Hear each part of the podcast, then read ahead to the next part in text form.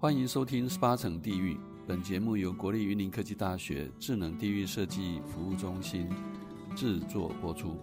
这个中心简称智地中心，是教育部通过的高教深耕计划里面的特色领域研究中心，主要是针对山村、旧城、国姓爷这三个主题场域进行研究与设计。山村是指古坑乡樟湖村，旧城是指斗六旧城区。国姓爷是指云林县跨乡镇的郑成功信仰的过炉祭典。针对这三个场域，我们进行地方文化研究、地方振兴设计、智能科技导入等一系列的研究与行动，并且运用新媒体的力量传递我们的思考与行动。归根究底，我们是要问：山村旧城与祭典是怎样的文化？未来可以怎样再发展？大家好，欢迎回到十八层地狱，我是苏雨。今天很高兴可以邀请到云科大文化资产维护所的有新桥和陈梅静研究生，欢迎新桥和梅静。嗨，大家好，我是梅静，我是新桥。两位是那个文化资产维护系的系主任王静怡老师的研究生嘛？那老师在中心是参与三大场域中的五鲁开台中王场域。那两位要不要分享一下，就是这一次协助老师计划的时候田野调查的过程？嗯，就是我们这一次的计划内容，其实是主要是着重在跃迁。那呃，这个跃迁文化其实可能因为鉴宝，还有就是现在社会的变迁的关系，所以其实在一般的寺庙里面，其实是看不到。到的，但是就是我们在开台中晚的红毯里面是有看到这个药签，所以我们这次的主题是主要去针对这个药签。那新桥也有去做几次的田野，你要不要分享你第一次去的时候发现了什么？好，我一开始呢是其实不是想要做药签，我一开始是先看到五股开台中王它里面的金牌银牌，就生命圣像的金牌银牌，然后那个时候老师就说。药钱部分还没有人做，然后就建议我们，然后可以从药钱这里出发。然后那个时候我们就，呃，跟美静在聊天，然后就是就是会开始发想，嗯、呃，现在的病啊，比如说拖延症啊，然后那些有的没的，就是现在的人的病，然后我们就跟药钱做结合，然后才有这次计划这样。那你们目前其实做的进度，之前有看到你们已经把滤镜做出来。进度就是我们嗯、呃、有先去收集开台中文里面的所有要签，有一百二十首。那有先做一个内容的数位化，那也有就是新桥也有去访谈一些就是中药师啊，或者是汉药房的的老师，然后就请教他们说这些药签使用对怎么使用。那我们就是有再去挑出几首跃迁，然后再去想说如何让它成为我们日常生活里面可以应用的药方。对，例如像我们的第一百零六首，就是嗯、其实我们会选的这些，就是刚刚梅静有提到十一首药签，这里面是嗯、呃，五股开台中王里面的一百二十首药签里面经。就是挑选出来，它是不会对人体有任何伤害，然后还有一些固肺阳气的配方，然后这都请这个呃五股开台中王的药签，它哎这一百二十首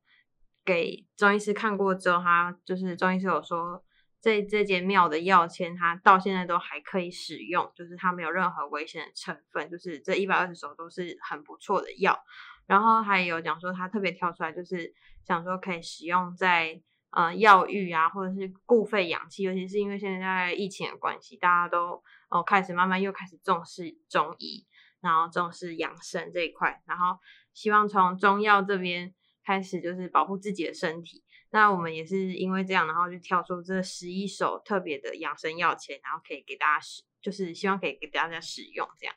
像是第二首的话，它的药方有茯苓、淮山、白术。山楂、白芍、炙可、甘草，然后还有像最特别的是一百零六首的土茯银花、苍术、枣、枣、刺、刺、很难念，因为它这样很多古字。然后山甲现在是不能用的，的山甲就是穿山甲，然后连招、以离、生地、甘草。这一百零六首它，它呃药师有特别讲说，这一首是可以外服内用。外服内用的方式就是说，抓了这帖药之后，你可以把它打成粉，然后当成汤药喝，然后也可以就是直接把药草煎好之后，可以来泡脚，这样。就是不一定，如果你害怕觉得还是会觉得药钱不安全的话，可以是可以使用泡脚的方式，或者是做药浴的方式这样养生。对，但因为我们想说，就是如果像这个东西直接做成药浴包，那可能一般人可能会对这个东西一开始的使用的动机啊或兴趣没那么大，所以我们是在呃比较现代科技，就大家都会有 IG 啊、FB，就想说利用就是 IG 的滤镜去做一些比较创意化的，然后让大家去了解或者是认识说，哎，这个药签它。它的过程，因为现在已经很少看到有人就是在求药签，所以我们是运用就是那个滤镜的随机功能，随随机效果，让它去跑出说，哎，你有什么病？那对应到就是可能哪一支签，或者是说呃一个比较创意化的转化，对，就是让它不要就是只是在柜子里面而已，就是重新再把它回归到大家生活。那你们之后就是那个滤镜会上架到 Instagram 吧？名字会是什么？就可以给听众们搜索。目前是你有什么病，或者是你到底有什么毛病，之类的，就是一些比较轻松一点，因为大家会觉得药签嘛，中医嘛，然后要很谨慎啊。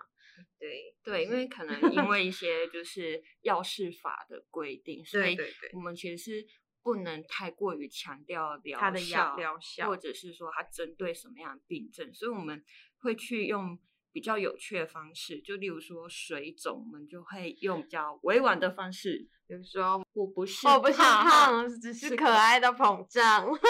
这种，对对，但其实就在讲水肿啊，对，就在讲有，因为我们有一方是在消水肿的，对，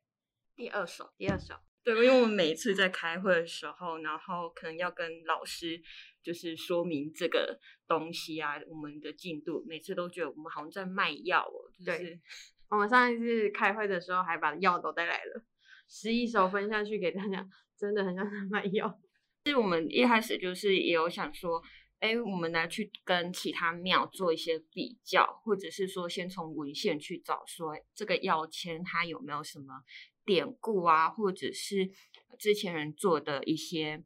文献理论之类的，但我们就去找的时候，就发现，哎，其实台湾大部分的药签都是同一个系统，可是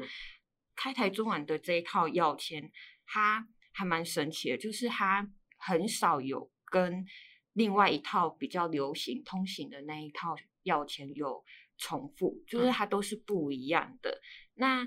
这一点就是呃，我们后来就想说，哎，我们再去追一下说，说看说，哎，那这药签的来源是谁？他是到底是什么人？或者是说是那个乩童他们就是有没有就是写出来的，就这样写出来的？还是说有一个呃中医师啊或在地的中药行他们写出来？嗯、因为他的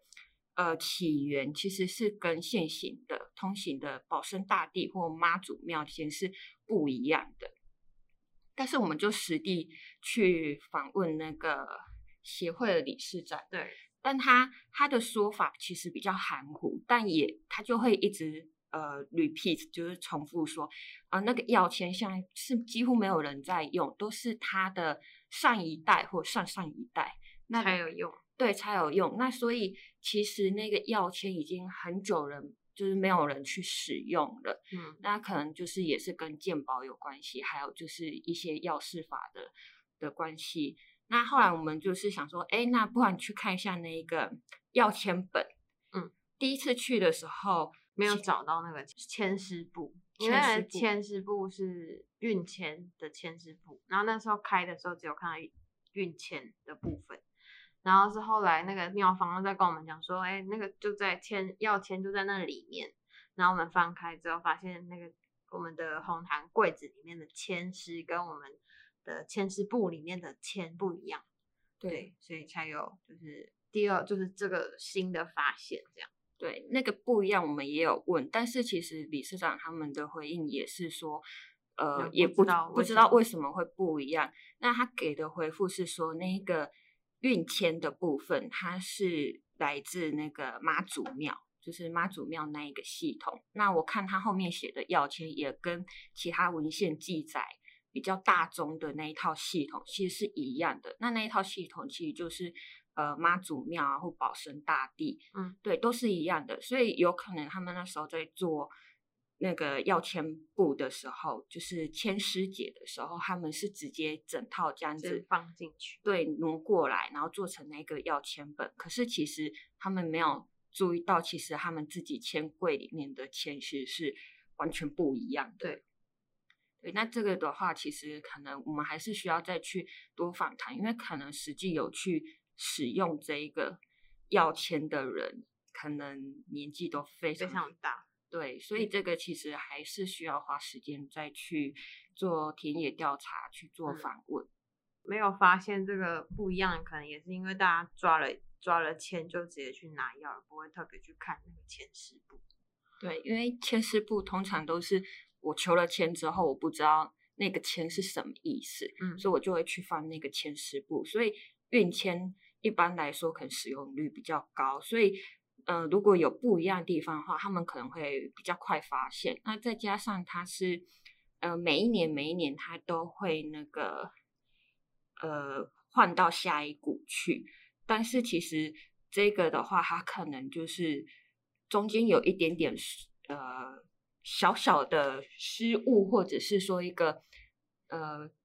不小心，那。它可能它的记录或者是呃那个文献的记载，它就会没有那么明显，或者是说不是我们现在立刻马上有办法去找出来的。嗯，对，这是我觉得我们做这个田野调查，还有就是这些内容的时候，我们有发现到比较困难去执行，可能要花更多时间去做。你们两个看起来都就是做的还蛮有心得的。对于这个领域感觉很有兴趣，应该本来就是相关科系的吧？不是。那那美金是原本是念什么？我是念艺术教育、艺术与造型设计，也是一个跟这个领域嗯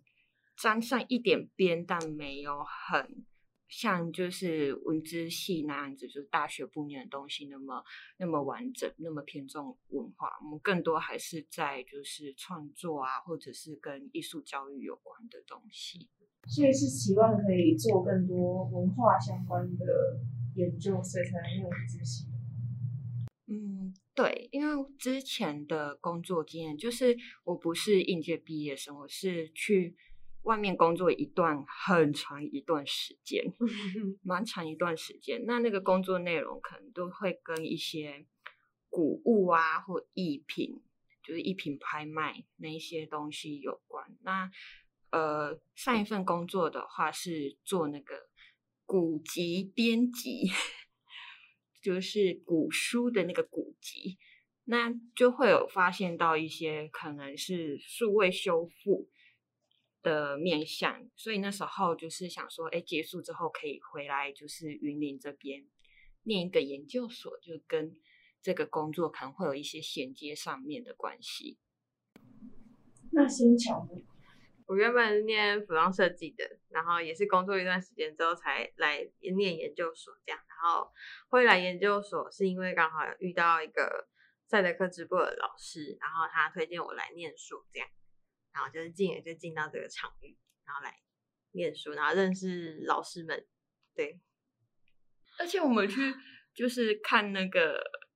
找，就是可能说呃，这五谷的一些宫庙，然后他们宫庙都会有一些年度大事。对对对对，然后可能是什么什么神明的生日，然后我们就会发现哦，他们神明生日也会开派对，就是 party。然后就会有发现有一个神明真的是派对王子哎，就是 疯狂受到邀请，就是他一定会去每一个 party，就是马明山的那个五府千岁，对，对，就是他们刚好那一区，就是那一个区域的我们另外一集 podcast 就有人讲到，就是他们都会派对王子，对啊，他是跑趴王子，就是大 大家跑这对啊，大家开生日派对都会找他、都会欸，去。因为因为我是云林人，然后其实我从小到大就是进来文资所之后，我才知道哦，有开台中网。我好像也是哎、对，但是因为他离我小时候就是那个生活经验太遥远，但我知道马鸣山，就是我们家过年都会去马鸣山拜拜，就是那是我们有在他的祭祀圈内，那一个信仰圈内。但但开台中网就离我有一点远，是吗？遥远。其实我我我没我生我的生命里面没有什么生命，就是来文资系之后才接触到很多生命。班神明做事，哎、哦，对，我们那天去台南研习的时候，晚上去神农街，然后我们去逛街，然后逛一逛就突然间有人说，哎，要不要来算个命？这样，然后我就说好啊，然后其实美金不太给人家算，然后我就说那帮你算我的，我就给他我的生日这样，然后帮我看一下，哎呦，你最近在帮神明做事哦，那我就说，然后我们俩都愣住，你怎么知道？你怎么知道？很神奇耶！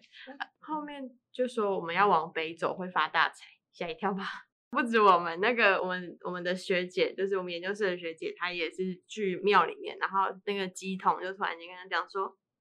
就是她在起机器，突然间回头看着她说：“你在帮神明做事哦，好恐怖哦！”突然之间有感应。对对对，那今天很高兴可以邀请到两位文资系的同学哦，大家拜拜。拜拜拜。